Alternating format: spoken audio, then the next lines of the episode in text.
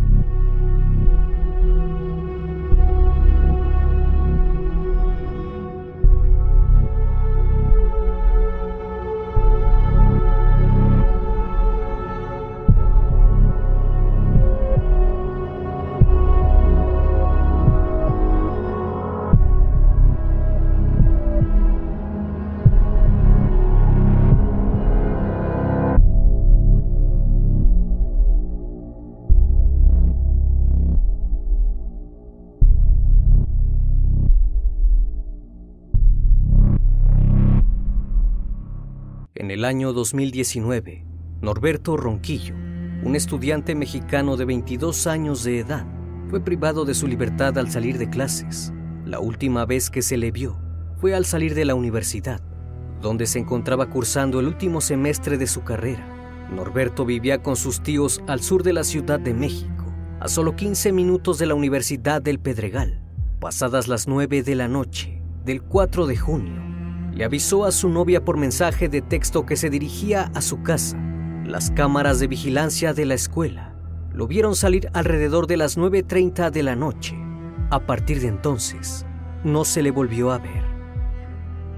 Gracias a que el caso cobró gran trascendencia a nivel nacional, se logró conocer a los responsables, aunque el autor intelectual logró despistar a la policía e hizo de esta historia un caso inesperado que logró acaparar la atención de miles de personas.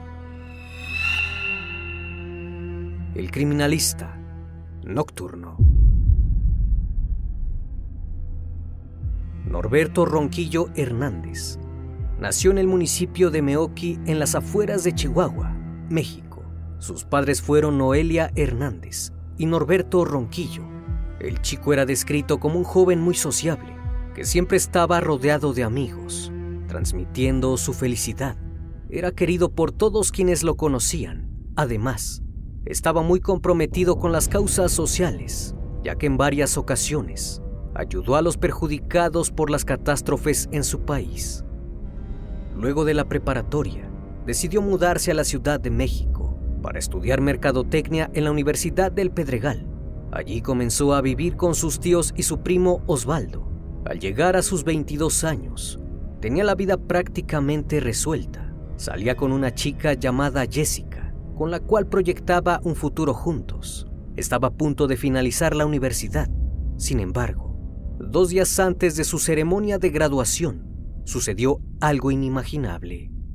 El 4 de junio de 2019 era un día como cualquier otro. Norberto salió de clases a las nueve y media de la noche. Fue captado por una cámara de seguridad saliendo del estacionamiento de la universidad. Se le veía utilizando el teléfono muy tranquilo. Tan solo 15 minutos después de la salida de Norberto del parking, sus tíos recibieron una llamada del celular del joven. Sin embargo, no fue él quien les habló. Una voz amenazante les informó que tenían a su sobrino privado de la libertad. Su tío entró en pánico y colgó automáticamente el teléfono. Ante esto, volvieron a llamar, pero no contestaron. Al tercer llamado, tomó las riendas del asunto la tía de Norberto, que no tardó en iniciar una conversación con los captores. La consigna era muy clara. Si querían volver a ver a su sobrino vivo, debían entregar esa misma noche 5 millones de pesos. Paralelamente, a las 10 de la noche, la policía recibió una llamada para informar de un vehículo que se había quedado encendido y abandonado en medio de la calle. El auto en cuestión era un Toyota Yaris gris, el mismo modelo que manejaba Norberto. Al llegar al lugar, donde se encontraba el vehículo. La policía no acordonó la zona para preservar los indicios, ni pidió ayuda a peritos forenses para realizar una indagatoria pertinente. A partir de aquí, comenzaron los problemas que dificultarían la resolución de este caso. Debido a que el vehículo había quedado estacionado muy cerca de la casa de los tíos de Norberto, y las llaves habían sido arrojadas a la orilla de la banqueta.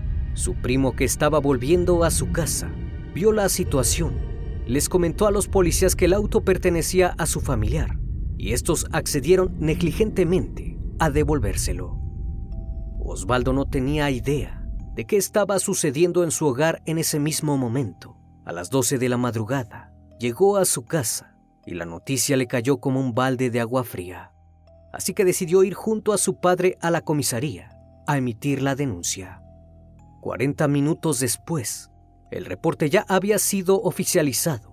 No obstante, la tía de Norberto había decidido tomar otro camino. A la una de la madrugada pidió por favor a su esposo e hijo que retiraran la denuncia, debido a que había llegado a un acuerdo con los captores y había logrado bajar el monto pedido a 500 mil pesos y unas joyas de la familia. Sin embargo, ya era tarde. La policía había comenzado la investigación implementando el protocolo antisecuestros. Llegaron a un acuerdo con la familia de no intervenir en el asunto del dinero. Los raptores pusieron las reglas. A las tres y media de la madrugada, Osvaldo debía llevar el dinero para que le devolvieran a su primo con vida. Las órdenes eran las siguientes manejar hasta la calzada de las bombas, bajarse frente a un lavadero de autos, tomar el dinero y lanzarlo detrás de unas rejas frente a un terreno. Osvaldo siguió todas las instrucciones al pie de la letra. Luego los sujetos le comunicaron que Norberto sería liberado en el canal de Chalco. Osvaldo manejó hasta allí. Esperó durante horas y horas, pero su primo jamás apareció. Los criminales tampoco volvieron a dar señales de vida y se había cortado toda comunicación. A las 7 de la mañana, decidió llamar a la policía, que comenzó inmediatamente a buscarlo en calidad de desaparecido. A las 10 de la mañana del 5 de junio, la Procuraduría inició las investigaciones de manera formal. Llamaron a los familiares de Norberto para que declarasen en el Ministerio Público como testigos y revisaron infructuosamente las cámaras de la ciudad. Se revisaron las cámaras donde el auto de Norberto había sido abandonado, pero para desgracia, se hallaban enfocando hacia el lado opuesto y la única de frente al lugar no funcionaba. Pronto un país entero se sumaría a la desesperación de la familia.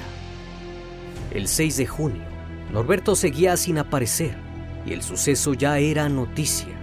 Llegó a los medios de comunicación gracias a una publicación de su universidad. Sus compañeros utilizaron el día de graduación para visibilizar la causa, vestidos con sus togas y birretes.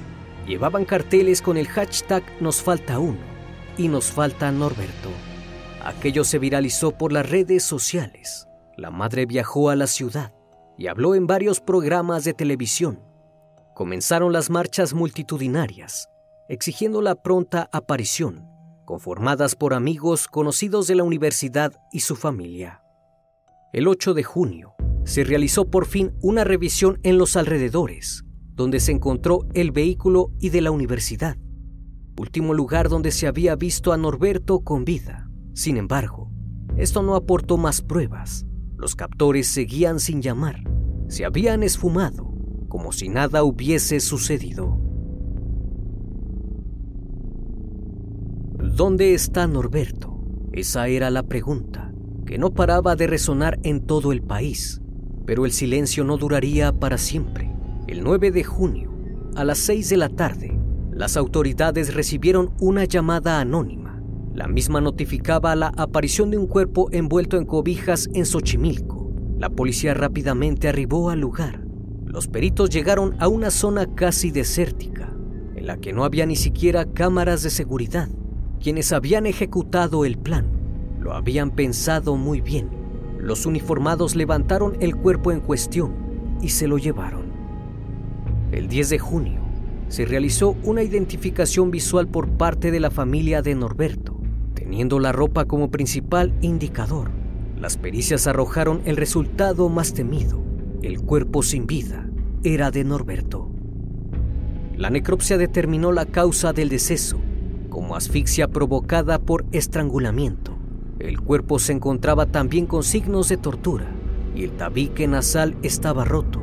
Esto despertó una gran incógnita en la investigación, ya que este tipo de asesinatos suelen ser cometidos por personas que conocen a la víctima, mientras que las bandas criminales que se dedican a los secuestros tienen a accionar a mano armada. Conforme más investigaban, el caso se hacía cada vez más extraño. Siguiendo esta misma línea, la procuradora que llevó adelante el caso, Ernestina Godoy, informó que el cuerpo tenía entre 3 a 5 días de descomposición lo cual llevó a los investigadores a pensar que Norberto falleció el mismo día que fue privado de su libertad. Jamás hubo una intención de devolver el cuerpo, llegando a un acuerdo mediante el soborno. Sin embargo, por ahora todo eran suposiciones, y a estas dudas se le sumarían muchas más. El cuerpo de Norberto fue cremado y luego de realizarse los servicios fúnebres, fue trasladado a su ciudad de origen. La universidad decretó la suspensión de las actividades académicas por tres días.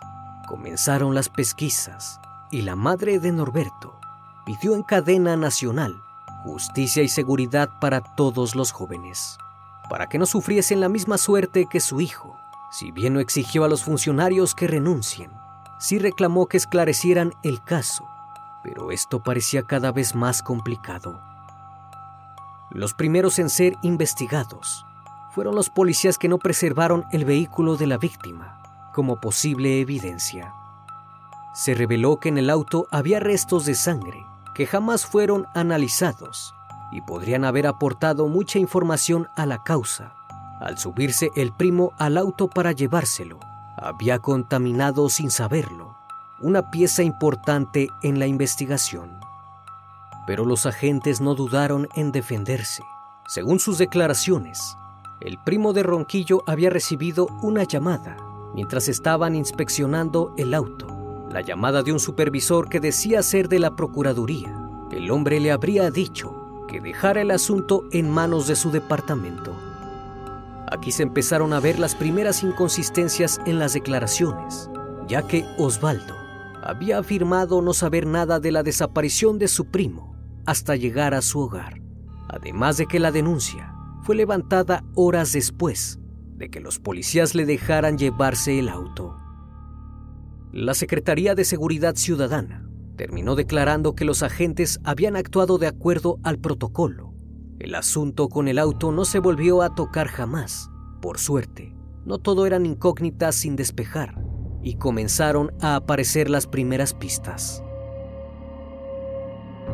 La Procuraduría revisó más de 20 horas de video de seis cámaras tanto públicas como privadas instaladas en las calles cercanas al suceso.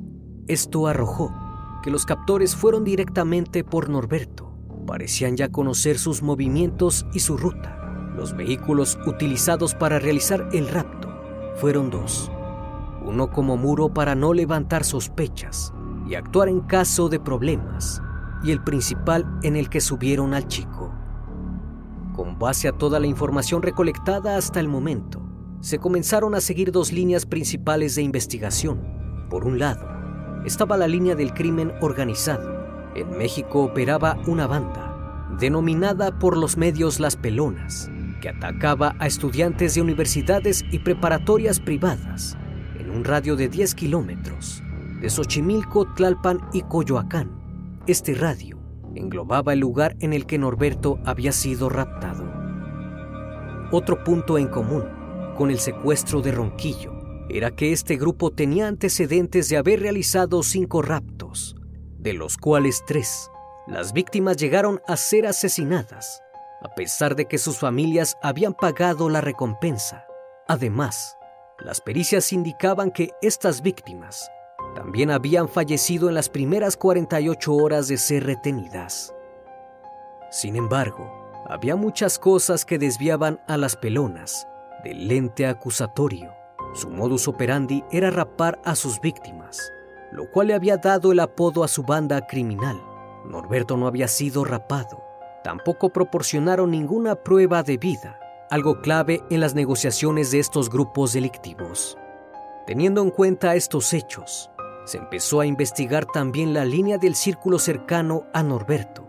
A la Procuraduría le hacía ruido que la negociación se hubiese realizado con tanta rapidez, como habían bajado la suma de dinero en tan solo 20 minutos, como consiguieron 500 mil pesos en mitad de la noche, y por qué estaban tan insistentes con que la policía no interviniese. Se comenzó a investigar a su novia, tíos, primos y mejores amigos se estaba encendiendo la luz al final del túnel. Algo llamó la atención de los investigadores. La novia de Norberto, Jessica, tenía un exnovio que parecía entrometerse mucho en la vida privada de la pareja. Ronquillo mostraba su descontento respecto a la situación. Jessica y Norberto eran una pareja feliz que subía constantemente fotos a las redes sociales un día antes de la desaparición de Norberto, su novia escribió en su cuenta de Twitter un mensaje que parecía ser para su exnovio, donde le pedía que dejase de meterse en sus asuntos y siguiera adelante con su vida. La Procuraduría no dudó en abrir una investigación contra él y rápidamente intentaron localizarlo, aunque esta línea no prosperó, ya que jamás dieron con el hombre.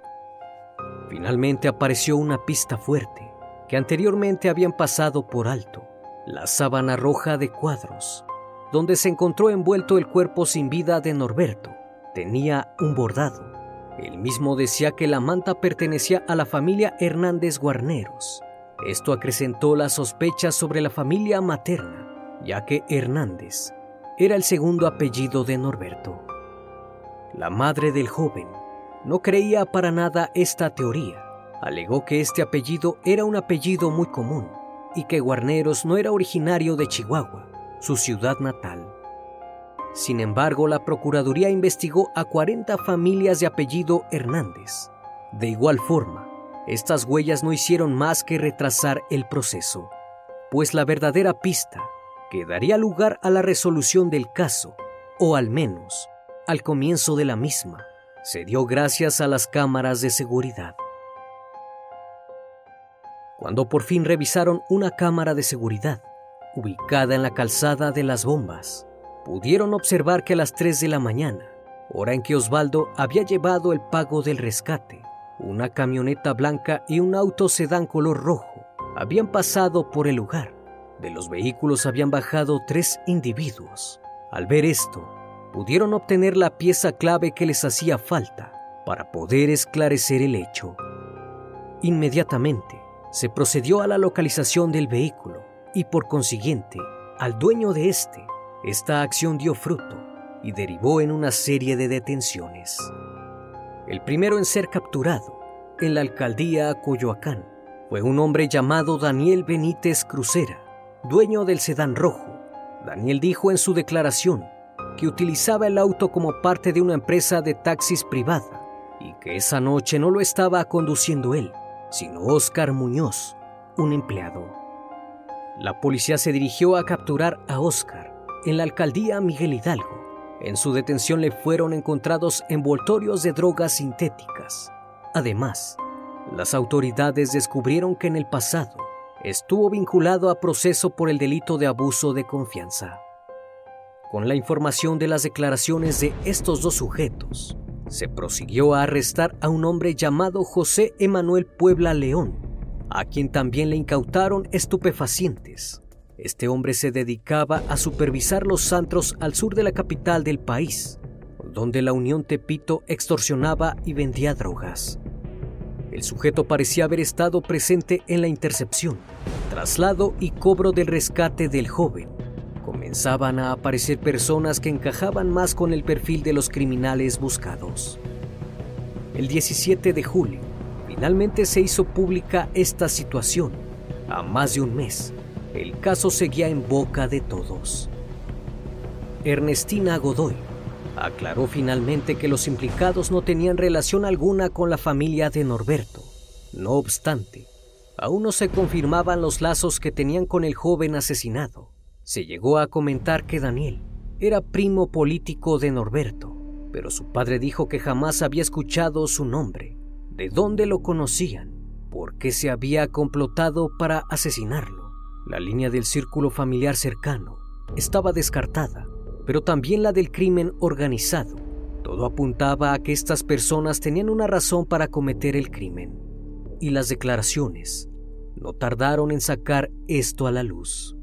Días después, Óscar Muñoz y Emanuel Puebla fueron llevados a juicio e inesperadamente durante la primera audiencia empezaron a atarse los cabos sueltos.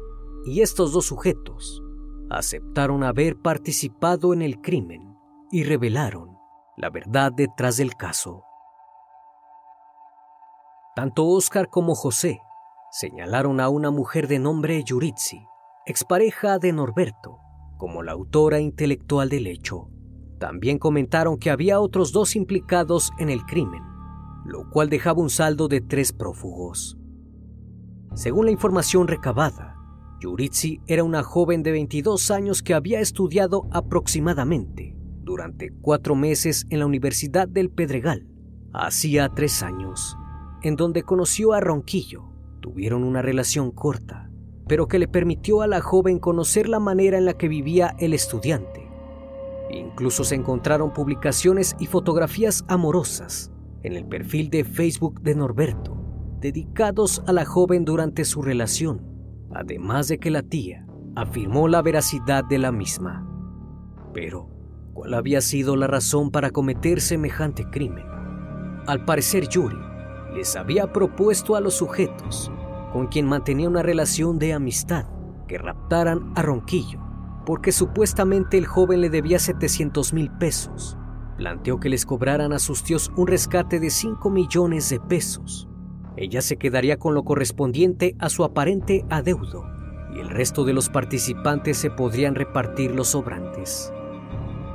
Yuri les explicó que los tíos de Norberto tenían bodegas en la central de abastos, por lo que fácilmente podrían reunir los recursos. Todo empezaba a cuadrar. El secuestro se había salido de control y Norberto había sido asesinado la misma noche en que lo habían raptado. Esto suele pasar a menudo cuando se realizan estas acciones por parte de grupos no organizados. Las autoridades no dudaron en girar una orden de aprehensión en contra de la exnovia de Ronquillo. Hasta el 14 de julio, Yuritsi se mostraba activa en redes sociales. Incluso había publicado en su cuenta de Twitter una imagen con la frase antes mencionada, nos falta Norberto. Esto puede parecer una locura, pero la triste realidad es que gran parte de las veces los victimarios muestran públicamente tristezas por sus víctimas antes de ser descubiertos, con afán de despistar a las autoridades. Cuando se dio a conocer la orden de arresto, Yuritsi se dio a la fuga, cerró sus redes sociales y apagó su teléfono celular. Días después las investigaciones confirmaron que nunca hubo ninguna deuda entre Ronquillo y Yuri. La joven solo quería sacar ventaja del dinero de la familia de un hombre inocente. El 28 de julio de 2019 fueron apresados José y Oscar. Las autoridades impusieron como medida cautelar la prisión preventiva oficiosa y fijaron el plazo de cuatro meses para el cierre de la investigación complementaria, por lo que los acusados permanecieron en el reclusorio preventivo varonil norte de la capital. Parecía que el caso estaba cerrado, solo restaba encontrar a Yuritsi. Sin embargo, según las declaraciones, faltaban dos personas más que habían sido partícipes del terrible asesinato. Durante la investigación, apareció el nombre de otra mujer implicada en el crimen. Su nombre era Elvira, pero le apodaban la bruja. Era la dueña de la casa donde mantuvieron cautivo a Norberto. El 21 de septiembre, Elvira fue detenido por delito de privación ilegal de la libertad en la localidad Santa Rosa de Lima, Villa de Tututepec, de Melchor Ocampo, Oaxaca. La autoridad judicial la vinculó al proceso, por lo que fue rápidamente trasladada al Centro Femenil de Reinserción Social Santa Marta, Acatitla, después de que la Procuraduría la detuviese. Salieron a la luz nuevos detalles sobre cómo se llevó a cabo el crimen. La investigación no parecía tener fin. La familia del joven asesinado no tenía paz. Durante una audiencia sobre el caso, se dio a conocer que había un grupo de WhatsApp en el que Yuritsi dio la orden de capturar a Norberto el 4 de junio. También se develó que Elvira se dedicaba a la brujería, por lo que la banda de secuestradores había acudido a ella para realizar un ritual y así poder llevar a cabo el rapto. Ella no dudó en formar parte del grupo, quería recibir su porción del rescate, pero su malicia no terminaba ahí. En las conversaciones que poseían las autoridades, se atestiguaba que la bruja sugirió que le inyectaran un fuerte analgésico al joven para mantenerlo anestesiado. La sustancia es utilizada para intervenciones quirúrgicas y resulta peligrosa, por lo que no se puede conseguir fácilmente de manera legal. También indicó la zona en donde podrían suministrarle la sustancia y cómo conservarlo en cautiverio durante el secuestro. Finalmente, la última aprehensión ligada al caso se realizó el 22 de octubre. Las autoridades detuvieron a José Fernando alias el Lagarto, pareja de Elvira, quien era perseguido por venta de drogas. Tres días después, cuando ya se encontraba en el reclusorio Oriente, se le notificó que también sería procesado por el rapto de Ronquillo. El caso en apariencia había llegado a su fin. Sin embargo, la familia nunca pudo obtener justicia plena, pues la autora intelectual del crimen, la mente maestra, la que realmente conocía a Norberto y aún así tuvo la osadía de ser parte de su asesinato, continuaba prófuga. Finalmente, el Poder Judicial de la Ciudad de México sentenció a los cinco responsables detenidos por el secuestro y asesinato de Norberto Ronquillo a una pena máxima de 140 años cada uno. Además, como reparación del daño, se debe cubrir un monto económico de 1.013.880 pesos. La defensa legal del caso solicitó a la Fiscalía Capitalina que emitiera una recompensa para que se aporte información que dé con el paradero de la muchacha. Sin embargo, esto aún no ha sucedido. Hoy, a cuatro años del caso, Yuritsi sigue prófuga. La familia no ha podido ver tras las rejas a la principal culpable de su sufrimiento.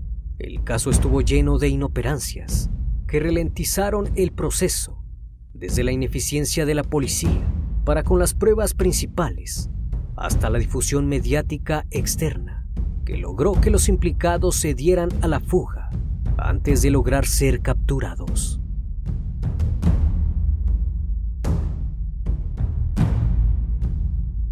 Como cada noche, estimado público, agradezco su compañía.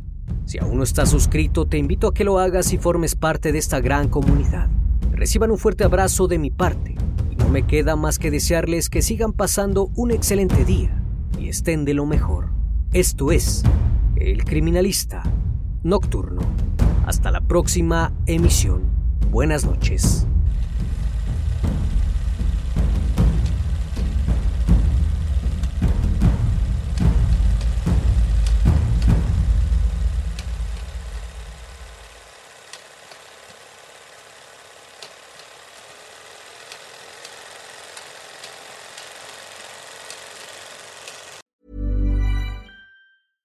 Selling a little or a lot?